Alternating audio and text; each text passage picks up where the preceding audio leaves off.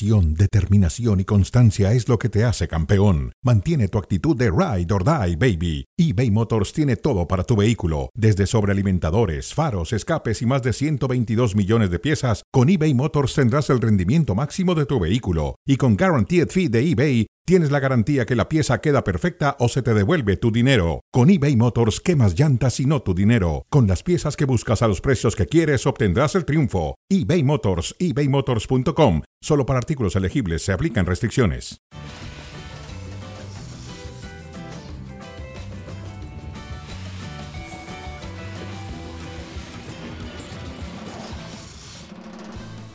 Su reloj, esta es la hora de la discusión. Bienvenidos a Cronómetro, edición de jueves, edición inédita, además de Cronómetro, así como en su momento la selección brasileña puso en la cancha a Romario y a Ronaldo y se volvieron la pareja más famosa en el fútbol.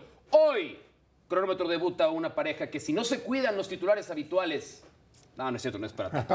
Paco Gabriel de Anda, Mauricio Pedrosa con ustedes en esta edición de Cronómetro. Me gustó la presentación. ¿Te gustó la presentación? Me gustó la presentación. ¿Crees que este es el casting para que en algún momento, si algo pasa, la producción, los ejecutivos digan, Mauricio y Paco tienen que trabajar juntos? Temo más seguido"? decirlo. Sí. Temo decirlo, pero sí. Este programa es de, sí. es de polémica, es de discusión, es de debate y creo que no se nos va a dificultar.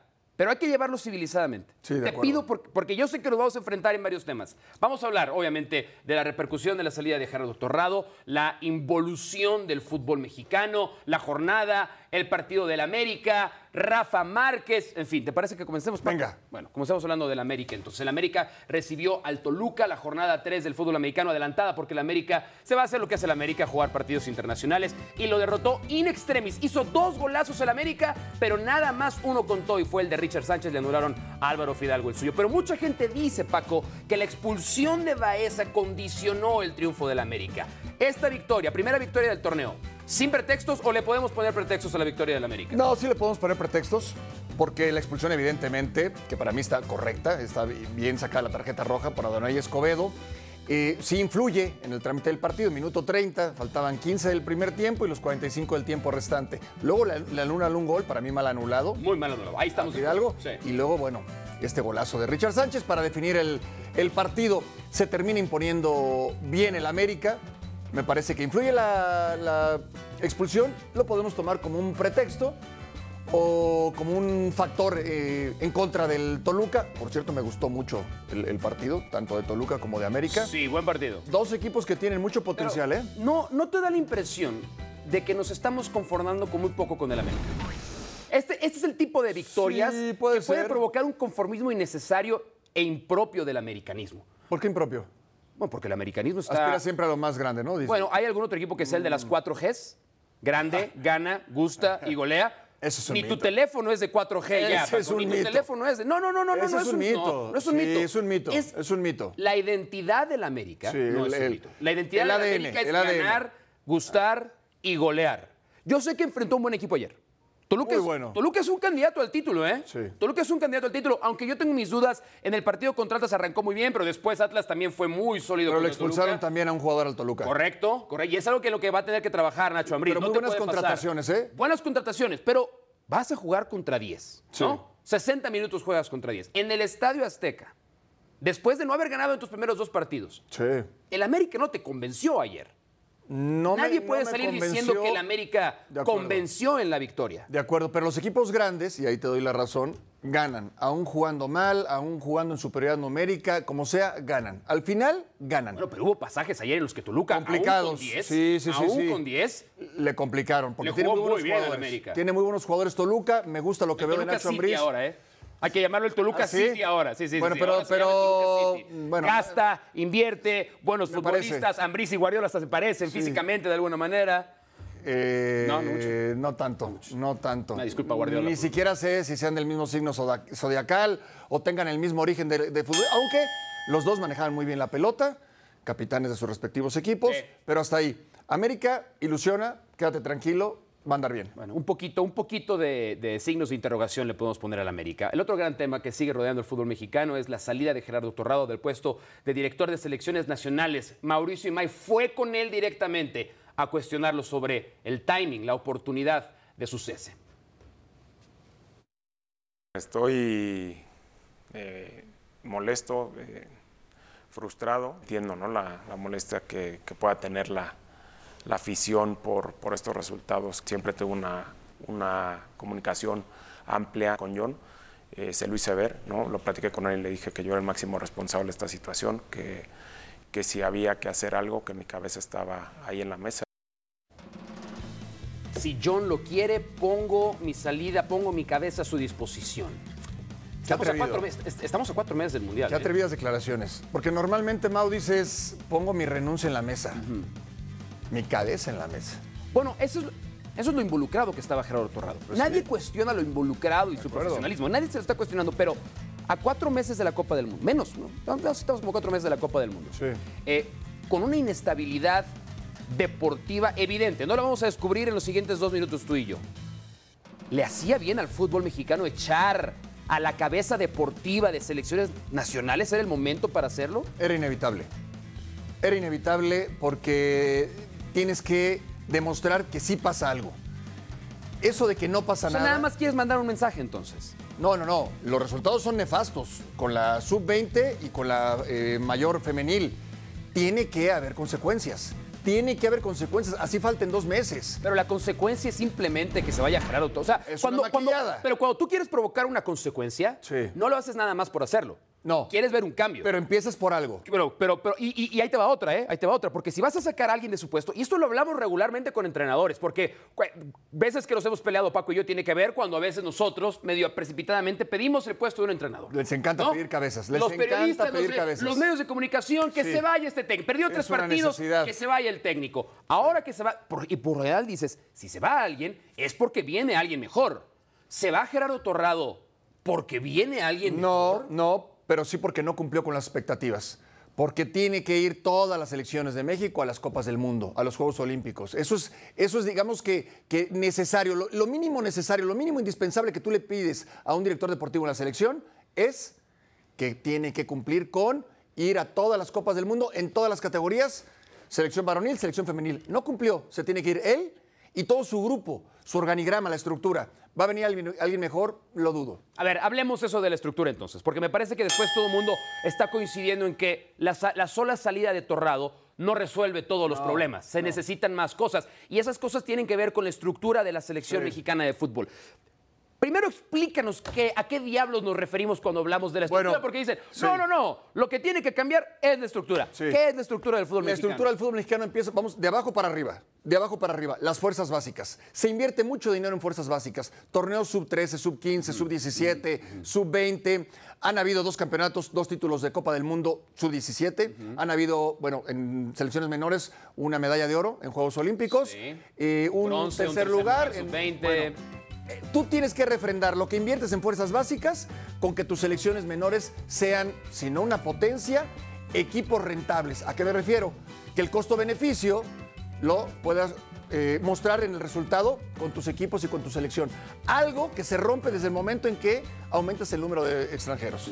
Inviertes mucho en fuerzas básicas, pero tienes cabida para 10, 12, 14, no sé cuántos extranjeros. Ya perdí la cuenta.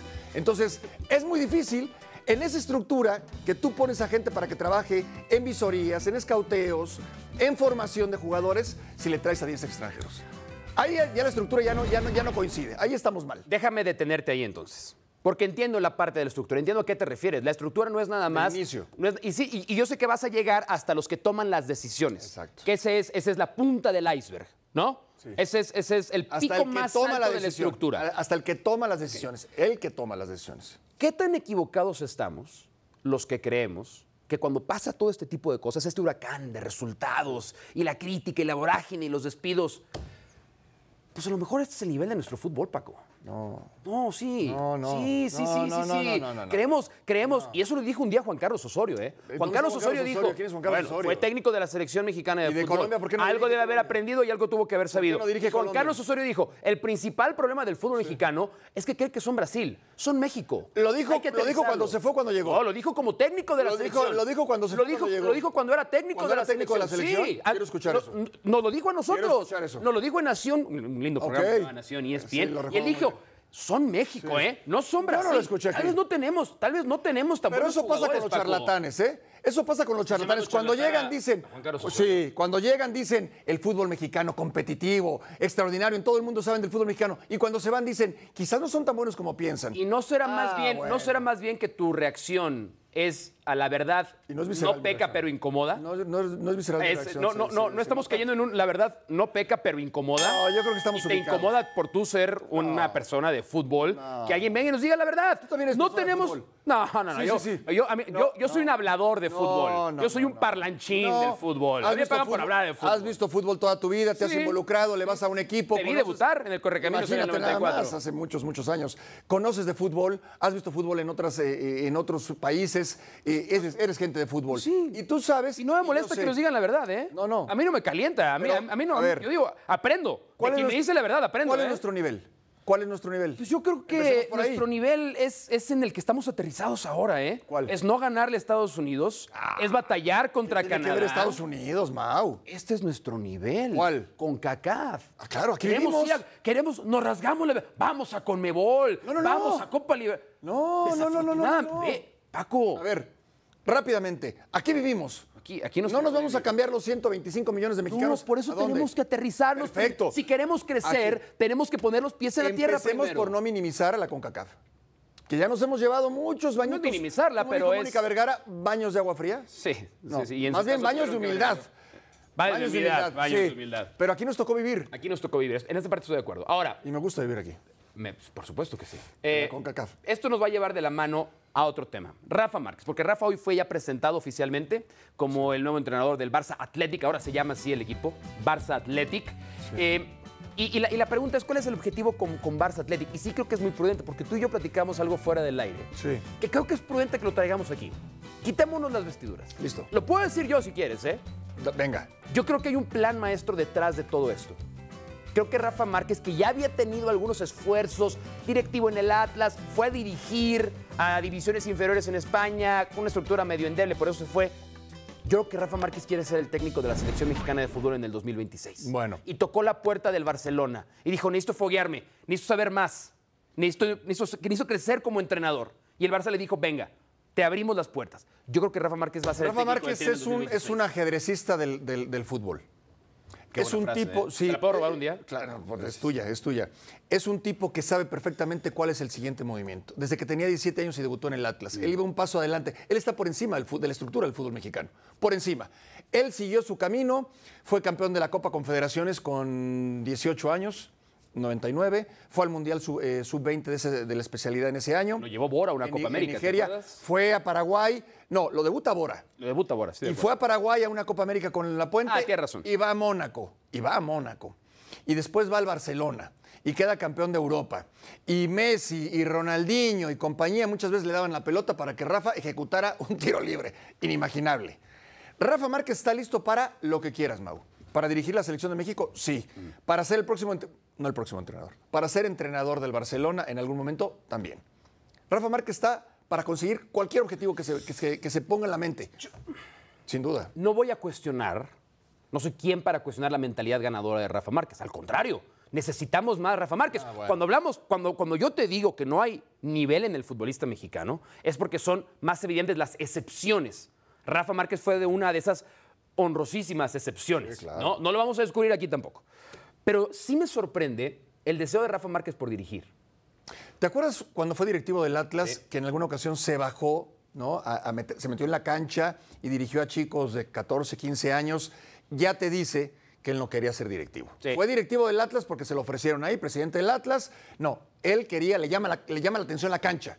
Le llama la- y va a ser un muy buen entrenador de fútbol. Te voy a decir dónde creo que Rafa Márquez va ganando su partido. Este partido, que tiene como objetivo ser técnico en el Tri en el 2026.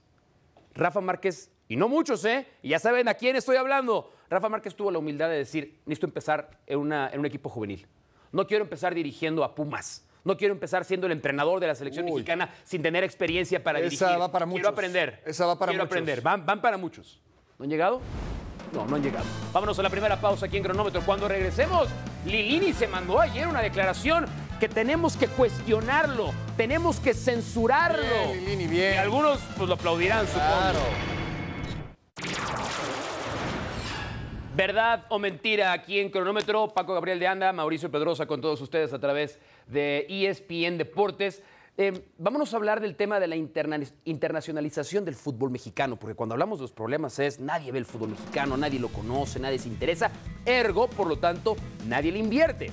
Bueno, ahora el fútbol mexicano es el que invierte en otros horizontes. Eh, Grupo Pachuca ahora ha adquirido al Real Oviedo, en una transacción, por cierto, entre propietarios mexicanos también, pero importante. Grupo Orlegui tiene ahora al Sporting de Gijón. A mí me fascina esta rivalidad que hay entre estos dos. Tú debes saber lo mejor que yo, pero creo que no se deben caer muy bien y por lo tanto es, ah, yo hago esto, ah, pues ahora yo hago lo otro. Tú fuiste acá, pues yo fuiste a España, pues yo también voy a ver cómo le hago en España. Eh, y se van a enfrentar porque además pertenecen a la misma región. Se va a jugar el derbi asturiano entre los dueños mexicanos. ¿Cuánto beneficia este tipo de inversión al fútbol mexicano? Mucho, mucho, mucho, mucho, y lo aplaudo. Y los conozco bien, trabajé con los dos, fueron mis jefes los dos, Jesús Martínez eh, y Alejandro Iragorri. Eh, por la razón que sea, por la razón que sea, que ya lo explicaste muy bien, porque ese es el motivo, eh, ya están invirtiendo allá de las fronteras, ¿no? En dos equipos, además, tradicionales de la primera división, bueno, de la historia del fútbol español, el Sporting de Gijón y el, y el Oviedo. Los van a ascender. Los van a Lo ascender. afirmas muy categóricamente. Los van a ascender, saben, saben, saben a lo que van y saben dónde invierten su dinero. Déjame jugarle al abogado del diablo un segundo. Por favor. Por Ellos, favor. ellos, ellos pertenecen al fútbol mexicano. Sí. ¿No? ¿No convendría reinvertir ese dinero en el fútbol mexicano? Si, yo, si hoy soy aficionado de Santos, y esto nos ha tocado transmitir partidos de Santos para ESPN Deportes, y mucha gente comienza a preguntarse, oye, a ver, espérame, espérame, la lana se está yendo al Atlas. No tenemos refuerzo. Oye, la lana se está yendo a España. No estoy diciendo que esté mal. Por supuesto que hay que abrir las fronteras y los horizontes. Pero se corre el riesgo de descuidar y por lo tanto de perjudicar lo que tienes aquí como fútbol mexicano por un anhelo y un deseo de trascender a nivel internacional. Es que mi respuesta cómoda y sencilla sería decirte sí, tienes razón, no hay ningún problema. Yo te diría, y puedo incomodar a mucha gente, inclusive gente de la comarca lagunera, para mí ya les quedó chico el fútbol mexicano, tanto a Jesús Martínez como a Alejandro Aragor. Y ya buscan trascender en otro país, en otros equipos, en otros horizontes. Ya el fútbol mexicano, aquí ya cumplieron, ya trascendieron, ya fueron campeones con Santos, con Atlas, con Pachuca, con León. Bueno, les las, queda- les queda chico el las últimas dos finales del fútbol mexicano Imagínate. se enfrentaron entre ellos. ¿no? Se enfrentaron entre ellos. ¿Sabes qué sería lo mejor Atlas, de todo Pachuca, esto, Atlas, León. Mau? Que, que todo lo, lo- lo armaran tras bambalinas. Que en realidad tuvieran una gran relación y que nos hicieran creer que son enemigos. Alguien me dijo que lo del Real Oviedo estaba amarrado hace un año. Bueno, Y no fuiste tú, ¿eh? No te estoy echando de cabeza. Fue, fue alguien más, pero que, a quien conoces además muy bien. Alejandro Irarragorri, para hablar de todos estos planes, proyectos, su opinión de lo que está pasando a nivel de Federación Mexicana de Fútbol. Es una voz autorizada y estará en Fútbol Picante esta noche, a la medianoche, tiempo del Este, 9 de la noche, tiempo del Pacífico, solo y en exclusiva por ESPN Deportes.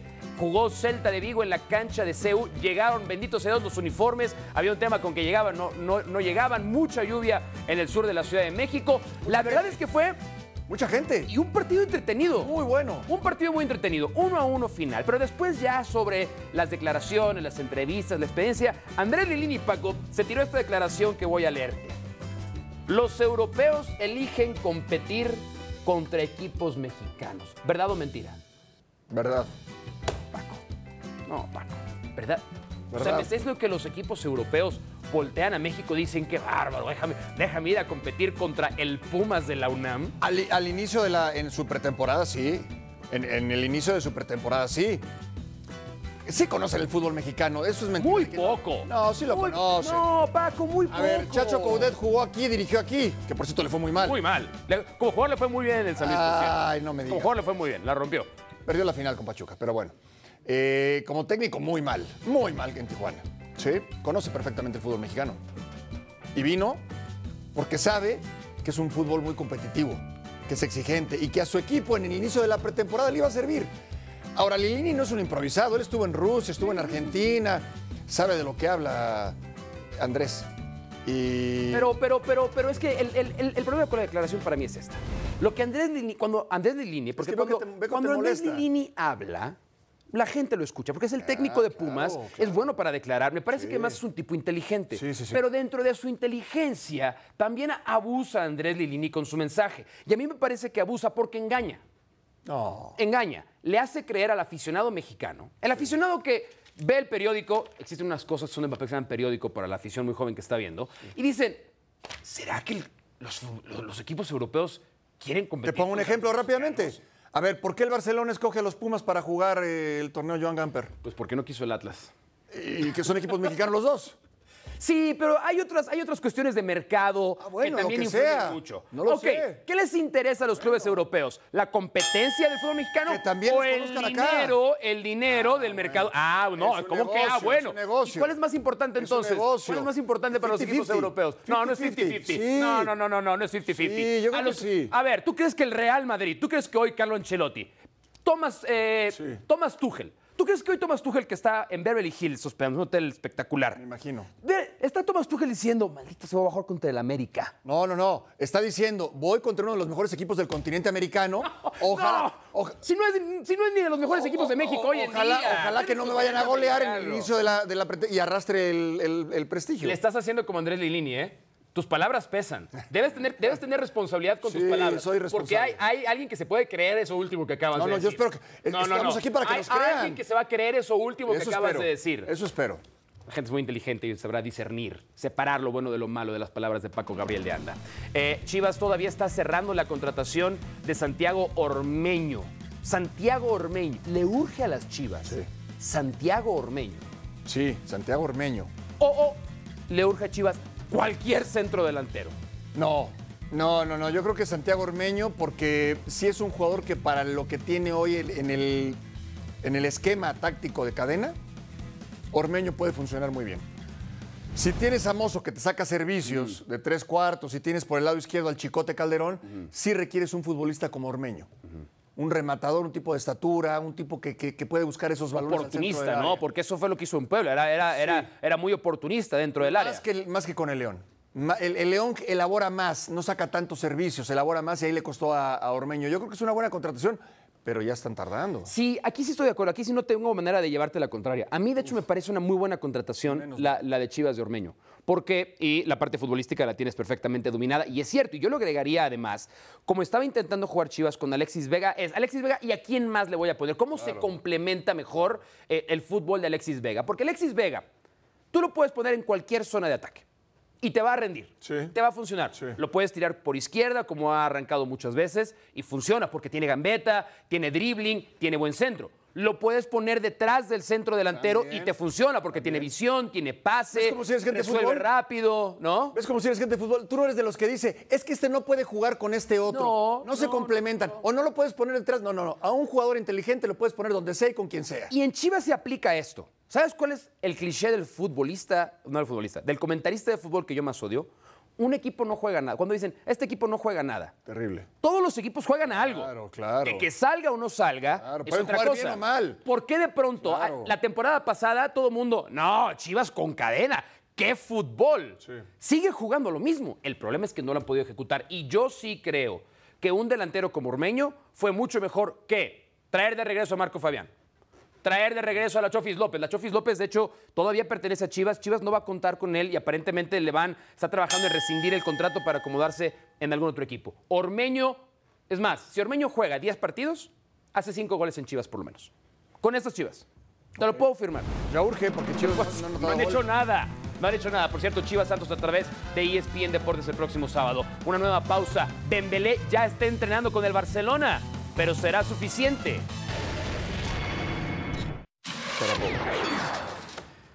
En la mira ponemos a Ousmane Dembélé que ha acordado su renovación con el Barcelona dramática, no nada más ahorita, sino cuando incluso había sido amenazado de que si no renovaba no iba a jugar, lo sentaron algunos partidos, no le quedó mayor remedio a Xavi más que alinearlo, ponerlo a jugar. No sé ustedes directivos, eh, no se tocan el corazón con jalando a un futbolista cuando no quiere renovar un contrato, no tienen corazón ustedes los directivos, son de verdad a veces entes muy difíciles de entender. Pero ¿Es esta la mejor noticia que ha recibido Xavi en los últimos meses, la renovación de Dembélé? Sí, para mí es un jugadorazo.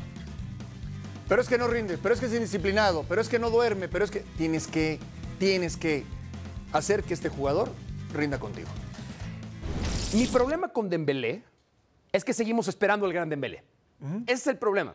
Todavía no vemos, bueno, sí, mentira, lo vimos en el Borussia Dortmund. Sí. En el Borussia Dortmund vimos al gran Dembélé y dijimos, su fútbol queda perfecto con lo que estaba haciendo aquel Barcelona. Pero Dembélé se lesiona cada torneo. Se lesiona mucho. Y lesiones, no, no, no se tuerce el tobillo. Se lesiona muscularmente, rodilla, tobillo. Se pierden muchos partidos. Entonces, sí es una muy buena noticia para Xavi. Y yo creo que sanos, Ansu Fati, Dembélé, deberían ser los futbolistas que jueguen por fuera para el Barcelona. Pero yo sí creo que si es una buena noticia, en el panorama macro, no es una buena noticia para el Barcelona. Porque quiere decir que los otros futbolistas que han llegado, Christensen, que son jugadores complementarios. Rafiña. Rafiña que costó una millonada. Para mí, Dembélé va a terminar jugando y el, y el, eh. el suplente va a ser Rafiña. Ese dinero te lo hubieras gastado en otro jugador. En otro central. En un defensa central. o en otro lateral, que es realmente donde está adoleciendo. Totalmente de acuerdo. Porque traes a que ¿Para sentar a quién? ¿A Busquets? De acuerdo. ¿No lo vas a sentar? ¿No? ¿A Gaby lo vas a sentar? No. Por supuesto que no. No, no está invirtiendo. Si de por sí no tiene tanto dinero el Barcelona y lo que tiene no, ha invertido muy no lo está invirtiendo bien, no parece las mejores decisiones. Frenkie de Jong. Frenkie de Jong ya le dejó en claro al Barcelona que uno, él no se quiere ir, dos, no se va a bajar el sueldo, pero parece que Manchester United va a hacer otro esfuerzo por llevarlo. Eric Ten Hag lo conoce obviamente muy bien, lo dirigió y lo quiere como pieza fundamental de su medio campo. ¿Sería un error para Frenkie de Jong dejar este Barcelona para ir a este Man United en construcción? No, para, mí, para mí De Jong en el Barcelona o en el Manchester United va a seguir su carrera ascendente y es un jugador que es titular para, en, cualquier, en cualquier equipo del mundo sería titular. A mí, para mí es un jugador pieza clave en cualquier esquema. Es, inteligente, te juega de central, te juega de volante, te hace gol, extraordinario. Y además con un despliegue físico maravilloso. Sería un grave error del Barcelona dejarlo ir. Y sería un grave error de Frenkie de Jong irse. Sería un grave error de Frankie de Jong irse ¿Por qué? a un equipo en construcción como Manchester United. Pero con un entrenador que lo quiere, que lo pide y que va a ser y que va a ser historia con el Manchester United. No, eso ya es un pronóstico demasiado precipitado y me parece preocupa que le parece notoriedad a tu Manchester City. Me parece que además tu comentario fue poco, poco fundamentado, porque no, sé de dónde. Te digo una cosa, para mí Ten Hag es la mejor opción para el Manchester United. No tengo ninguna duda de ello. Eh, corto y mediano plazo. No tengo ninguna duda de ello, pero Frankie de Jong ahorita no tiene ni mediano Adiós el sitio de Guardiola, ¿eh? Frankie, sí, por ya verás, ya verás. Frankie de Jong tiene corto plazo.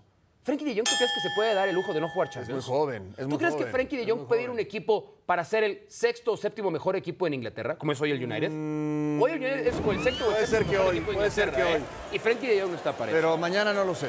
Te doy en este momento un peso mexicano si sabes decir feliz cumpleaños en alemán para cantárselo a Sergei Gnabry.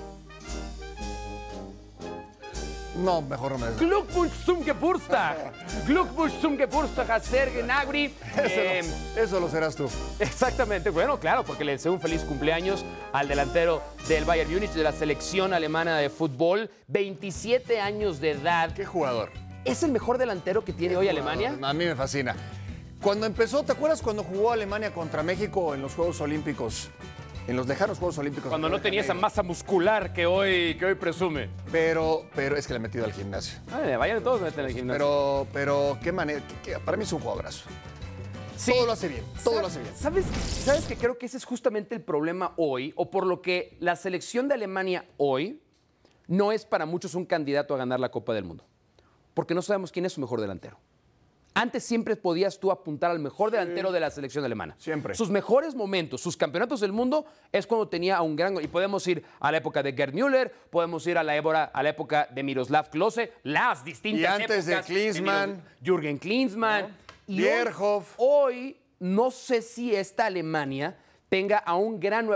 Thomas Müller no es, Thomas, Müller no, es un goleador. Él es un, razón. Él es un gran jugador de ataque, pero, no, es un killer. No, descartes a Alemania, ¿no? No, pues cometas ese error que muchos están cometiendo de ya descartar a Alemania, ¿eh? Yo no lo puedo, yo no lo puedo cometer. Además, tú sabes mi, simpatía además por la selección alemana después de vivir ahí tanto tiempo.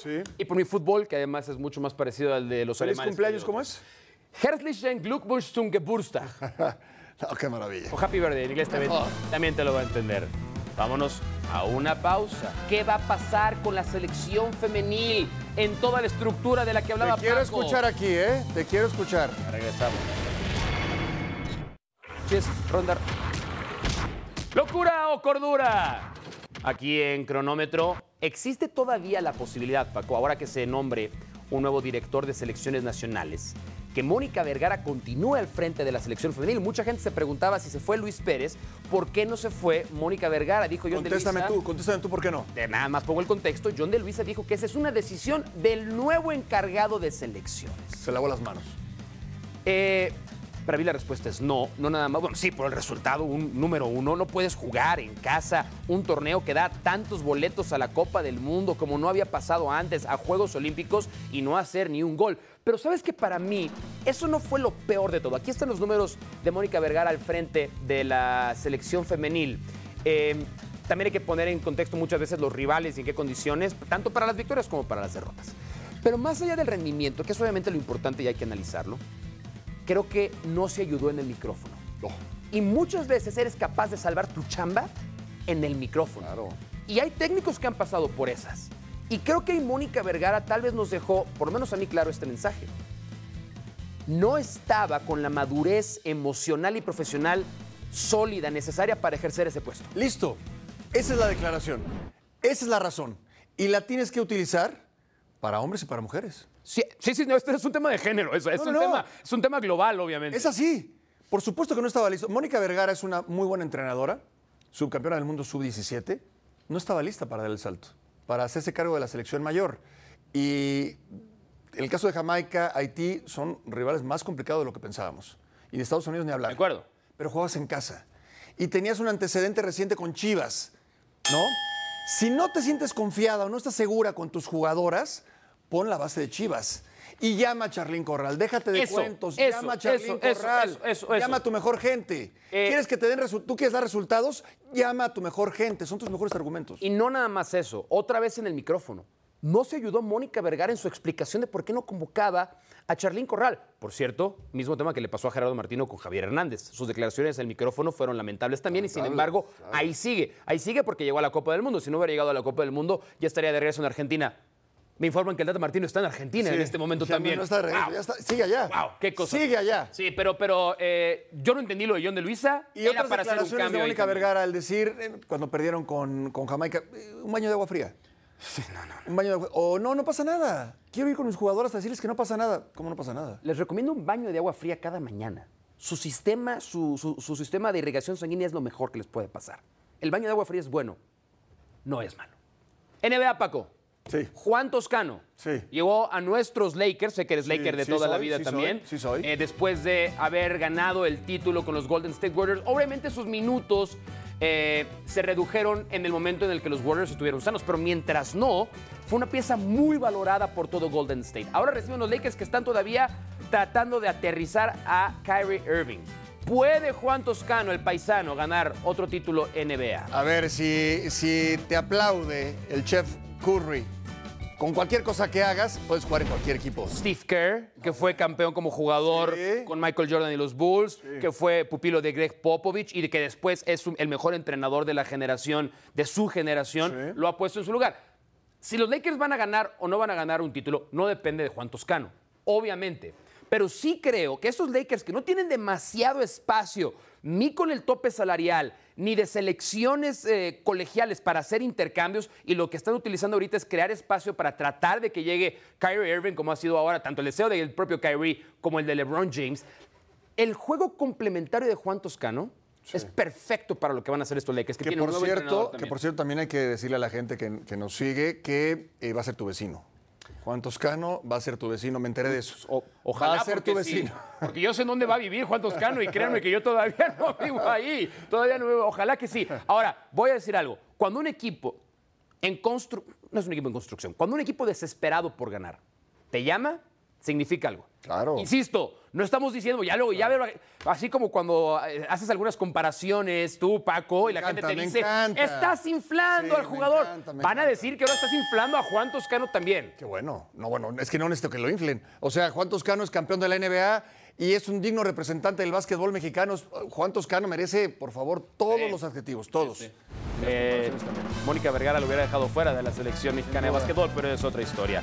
Vámonos a una pausa. Cuando buenos partidos el fin de semana los comenzamos a analizar y a hacer pronósticos junto a Paco Gabriel de Anda aquí en Cronómetro. Eh, en este programa Me sorprende que la producción no ponga los resultados de los otros comentaristas. Seguramente fallaron todos los pronósticos y la producción haciendo bien su trabajo ¿Te protegiendo. al refieres a tus colegas o a tus compañeros colegas? A mis compañeros colegas. Ok. Y amigos, ¿eh? Son amigos míos también. Yo ¿Ya, los fueron, a tu, considero mis ya fueron a amigos. tu casa a comer? No todos, pero ¿Ya no es fuiste a su necesario. casa a comer? Tú no has ido a mi casa a comer y te considero mi amigo. Eso es cierto. ¿No? Aunque nos Eso tomamos es cierto. cafés aquí afuera. Eh, eso no, no es eso es importante cierto. eso. Eso es cierto. Paco y yo nos jugamos el prestigio firmando de puño y letra Sí. las predicciones para este fin de semana, comenzando. eh, debuta el, campe- el bicampeón en casa. Sí. Atlas regresa al Estadio Jalisco para enfrentar al Cruz Azul. ¿Se impone el bicampeón? Sí. No sé por qué a Cruz Azul le pasa siempre eso, ¿no? Que enfrenta a, a- a los rivales, siempre los agarra en su, en su mejor momento, ¿no? Porque Atlas inició mal el torneo. Ya no, ya no vamos a ver la peor versión del Atlas. Atlas le va a ganar a Cruz Azul. Yo creo que. ¿Qué dijo Don Vegas hace rato? No, no, no, no, no, es que yo, yo hablé con Don Vegas, es la ventaja Sí. que tengo. no, yo creo él. que va a ganar el Atlas también. Por eso. No, no sé si va a ser un buen partido. No sé si va a ser un buen partido. Los primeros dos partidos de Cruz Azul han sido partidos muy atractivos. A mí me da la impresión que tú, tu relación con Don Vegas es como la de Clark Kent con Superman. Puede ser. No sé por qué. Puede no sé ser. por qué. Puede ser. Y realmente Don Vegas es el Superman del mundo de las apuestas, si lo ves de esa manera también. Yo no sé si soy el Clark Kent de la comunicación deportiva, pero yo creo que gana el Atlas. Yo también. No lo estamos diciendo nada más porque el productor No. le va a Cruz Azul y queremos darle lata un No, poquito. no, No, no, no, una cuerda ahí. no, para nada. Bueno, para Paco y para mí gana Sí. el Atlas. Vámonos con el siguiente partido. Pumas recibe a Necaxa. Muy fácil. Muy fácil. Muy fácil. El Pumas, el, El- Pumas, que, el Pumas, sí. sí, que solicitó, este, este Pumas, este Pumas que solicitó el Celta de Vigo jugar contra ellos en CEU, Dios mío. sí, a petición del de, del sinvergüenza de Coudet. Eh, Pero ¿por qué te quema el Coudet? ¿Por lo que le hizo pone- a Orbelín Pineda? Sí, claro. ¿Y sabes por qué? Porque pasó por México. Porque pasó por México y tienes que tener cierto agradecimiento de alguna manera. Bueno, perdón. Pumas, Pumas o Necaxa. Paco? Limitémonos a eso. Pumas. Sí, Pumas o Necaxa. Pumas. Pumas. Sí. Eh, Don Vegas también presentó una, una propuesta para este partido. Sí. Y eh, yo creo que, a ver, voy a decir que Pumas, pero honestamente no lo digo convencido. Y está mal. A nosotros nos pagan en este medio para que las cosas que digamos las digamos convencidos. No puedo. Hay una intuición, hay un, hay un pálpito, entonces un no. pálpito que me hace decir que van a ganar los Pumas 1-0 el partido. Sin embargo, me voy a proteger y voy a dar dos resultados. O Pumas gana 1-0 o el partido acaba 1-1. Ese es mi pronóstico. No, no, pero, me importa a ver, Mau, si estás- nunca se había hecho en la historia del cronómetro. Ese el- es mi pronóstico. Estás como el vecino chismoso que te dice, oye, ve- ve- vecino, venga, oye, no me haga mucho caso, pero, pero la vecina de allá, este, no, no, no, a ver, a ver, ¿somos o no, No somos? me importa, no me importa, como diría eh, Adela Micha en Big Brother, las reglas cambian y cambian también aquí en su segmento de pronósticos en cronómetro. Vámonos con el siguiente. Paco está muy emocionado porque el Chelsea seguramente no cabe de la emoción de enfrentar a las poderosísimas Águilas del América. No me hagas mucho caso, pero hay unas declaraciones de Tuchel, ¿no? Donde decía que no quería enfrentarse a la mejor versión de la América, que ya la vio y que eh, le preocupa. ¿Estás hablando en serio o estás inventándolo? Estoy inventando. Estoy inventando. No, no, a ver, la ventaja que Por un tiene momento me la que América- Es que tú sí lo dices convencido. Sí, sí, lo- Yo sí, yo sí, sí me No, estaba creyendo. La ventaja que tiene América, que ya está en ritmo de competencia y el Chelsea no. Esa es la única ventaja. En situaciones normales de cinco partidos, creo que el Chelsea ganaría cuatro y quizás América aspiraría a ganar uno. En situación, en- A empatar uno. a empatar uno. a empatar uno. Ganar, no sé, en condiciones No, normales. No, no, no, no, no, no, no, no. Es no, no. difícil, En es- condiciones normales, el América aspira a ganarle cero partidos al Chelsea. Está bien. Ok. Bueno, en esta condición de un partido de exhibición, donde el Chelsea empieza su pretemporada, creo que América sí tiene posibilidades de ganar.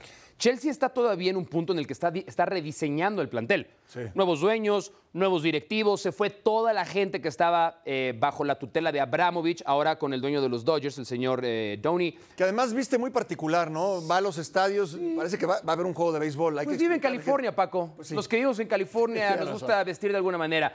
Yo creo, creo que el América va a ganar el partido. Sí. ¿Tú, también, tú, tú dijiste que América gana Sí, este sí, sí, partido? claro. Yo, yo también creo que el América va a ganar el partido. Están agotadas, según me dijeron, las localidades que se pusieron a la venta para el encuentro.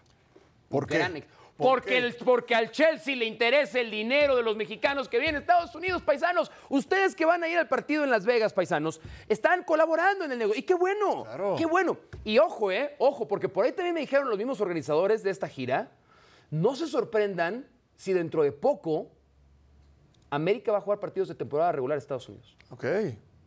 No se preocupen, ¿eh? El partido, por cierto, a través de ESPN Deportes. Después el América jugará contra el Manchester City en Green Bay también a través de ESPN Deportes. ¿Sabes quién va a narrar ese partido? No, dígamelo. Este, no me acuerdo. Chelsea contra América. ESPN Deportes, 10 de la noche del Este, 7 de la tarde del Pacífico el sábado. Eh, el otro estará tu servidor en el América Manchester City. que No sé por qué me lo imaginaba, por qué me lo imaginaba. ESPN Deportes. Va a ser, va a ser complicado para ti. No, al revés. Sé que eres muy mi objetivo. comportamiento- Mi comportamiento será absolutamente Pues es que el corazón partido. ¿Cuándo mi, cuándo mi ¿Tú crees que yo doy opiniones con el corazón en la mano? No.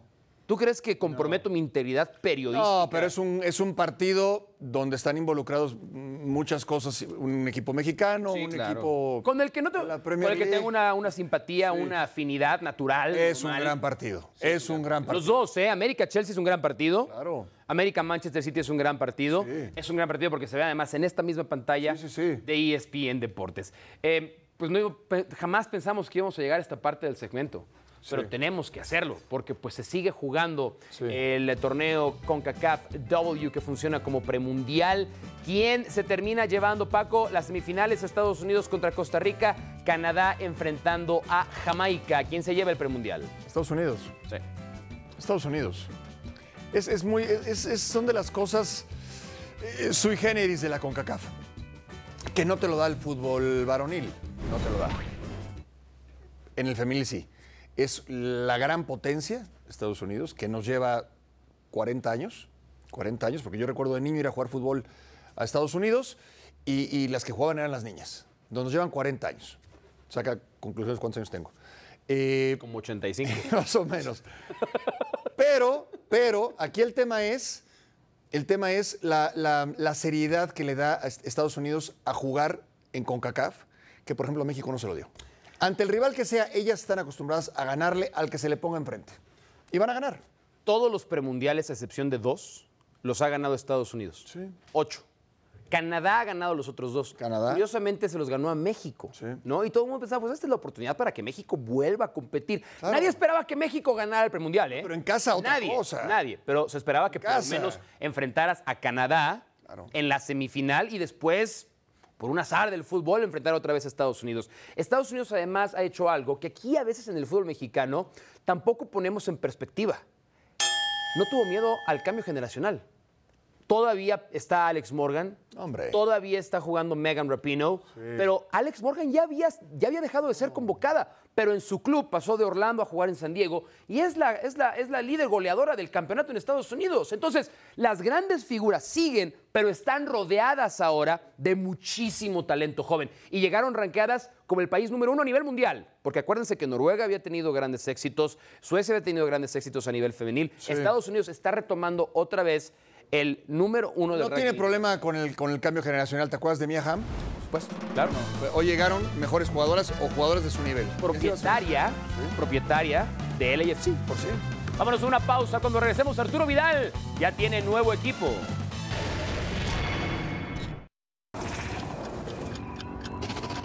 Se fue Gerardo Torrado, se fue Nacho Hierro, se fue Luis Pérez, se podría ir Paquito González, Marta López y el nombre que usted le quiera poner. Eso no resuelve los problemas del fútbol mexicano. Gerardo Torrado muy probablemente puede tener una exitosa carrera como dirigente, pero ¿qué había hecho Gerardo Torrado para merecer el puesto de director de selecciones nacionales? Y esto no es nada contra él.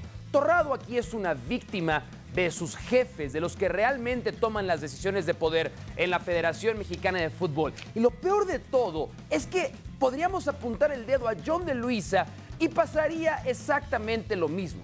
Yo recuerdo todavía las palabras de Denis Teclose, que durante varios años ostentó ese puesto dirigiendo las selecciones mexicanas de fútbol. Y Denis, al dejar ese puesto para llegar al Galaxy de Los Ángeles, nos dejó un mensaje que no sé si mucha gente alcanzó a interpretar. Yo puedo tener los mejores proyectos, yo puedo tener las mejores ideas, yo puedo tener los mejores contactos en el mundo.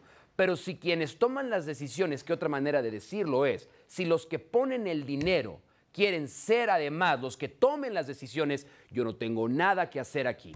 Hoy el puesto de director de selecciones mexicanas de fútbol es simplemente operativo, no es ejecutivo. Así es que no nos engañemos. La salida de Gerardo Torrado, por ahora, no resuelve absolutamente nada. Antes de irnos, Tiempo extra aquí en cronómetro después de mucha especulación. Arturo Vidal ha sido presentado como nuevo futbolista del Flamengo. Arturo Vidal también recibió ofertas del fútbol mexicano. Hubo un interés a partir de un intermediario con el Club América. El salario era muy elevado, pero ahora después de una exitosa carrera en el fútbol europeo, Arturo Vidal ha decidido regresar al continente americano y jugar en Brasil. Ronaldo Cisneros MVP de la semana en Major League Soccer, doblete con Atlanta United, derrotaron a Real Salt Lake y todo esto bajo el siguiente contexto. Chivas necesita un delantero, necesita un goleador y ahí lo tenían. A Ronaldo Cisneros lo dejaron ir, está a préstamo por cierto en Atlanta United y el Guadalajara todavía está tratando de definir si Santiago Ormeño va a ser su goleador, pero ha, recibido minutos, sentaron a Joseph Martínez, que es el delantero titular de Atlanta United, para darle la oportunidad a Ronaldo Cisneros. Desiree Monsiváis se va, se va de Rayadas de Monterrey, ha tenido una gran carrera, ganó títulos con eh, Rayados de Monterrey, 119 goles, se va una de las más grandes figuras que hemos visto en el fútbol femenil en la época reciente, se va con todos los honores, todos los homenajes de las Rayadas de Monterrey. Y aquí está el Allegiant Stadium, Chelsea América se enfrentarán en el estadio de los Raiders. Aquí la dejamos en cronómetro, eh, pero usted no se vaya a ningún lado sigue ahora o nunca. Es un buen programa, ¿eh? sobre todo los conductores son muy buenos. Gracias, esto fue Cronómetro.